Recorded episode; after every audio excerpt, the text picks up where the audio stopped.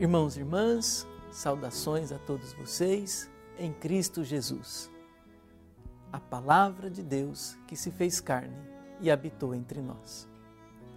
Hoje, dia 18 de setembro, 24 semana do tempo comum.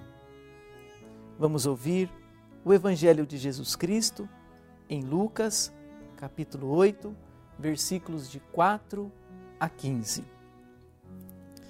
Naquele tempo, reuniu-se uma grande multidão e de todas as cidades iam ter com Jesus.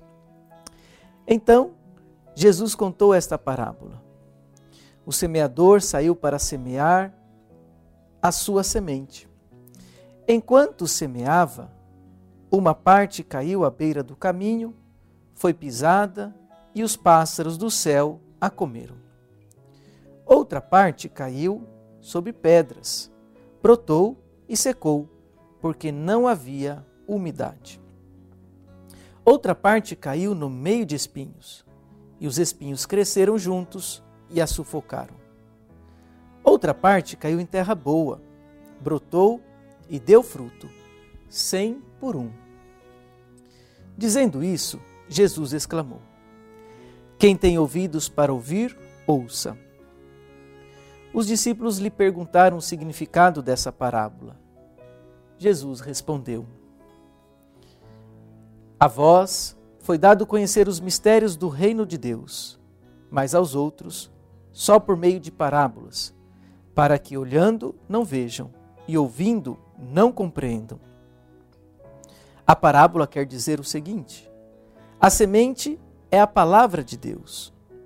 Os que estão à beira do caminho são aqueles que ouviram, mas depois vem o diabo e tira a palavra do coração deles para que não acreditem e não se salvem.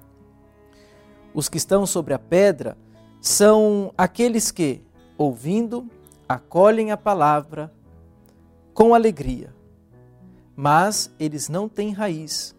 Por um momento acreditam, mas na hora da tentação voltam atrás. Aquilo que caiu entre os espinhos são os que ouvem, mas não, mas com o passar do tempo são sufocadas pelas preocupações, pelas riquezas e pelos prazeres da vida e não chegam a amadurecer. E o que caiu em terra boa são aqueles que, ouvindo com um coração bom e generoso, conservam a palavra e dão fruto na perseverança. O Evangelho de Lucas transmite-nos vários ensinamentos de Jesus em parábolas. A parábola do bom semeador é uma delas. Melhor seria dizer a parábola da semente. De fato, a atenção do narrador encontra-se nas sementes lançadas. A semente é a palavra de Deus. Havia uma dificuldade e resistência dos seus contemporâneos em escutar a sua pregação. Os que ouviam a pregação da palavra de Jesus tinham diferentes modos de reação. Assim como hoje há diferentes atitudes com que a humanidade reage à presença dos discípulos missionários de Jesus, bem como à pregação deles. A palavra de Jesus é fecunda e fecunda a amizade. Pois já não vos chamo servos, visto que um servo não sabe o que faz o seu senhor.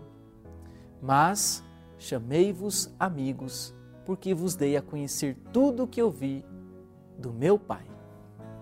Rezo, irmãos e irmãs, por você, para que seja uma pessoa com o coração aberto para acolher a semente desta palavra que é Jesus Cristo.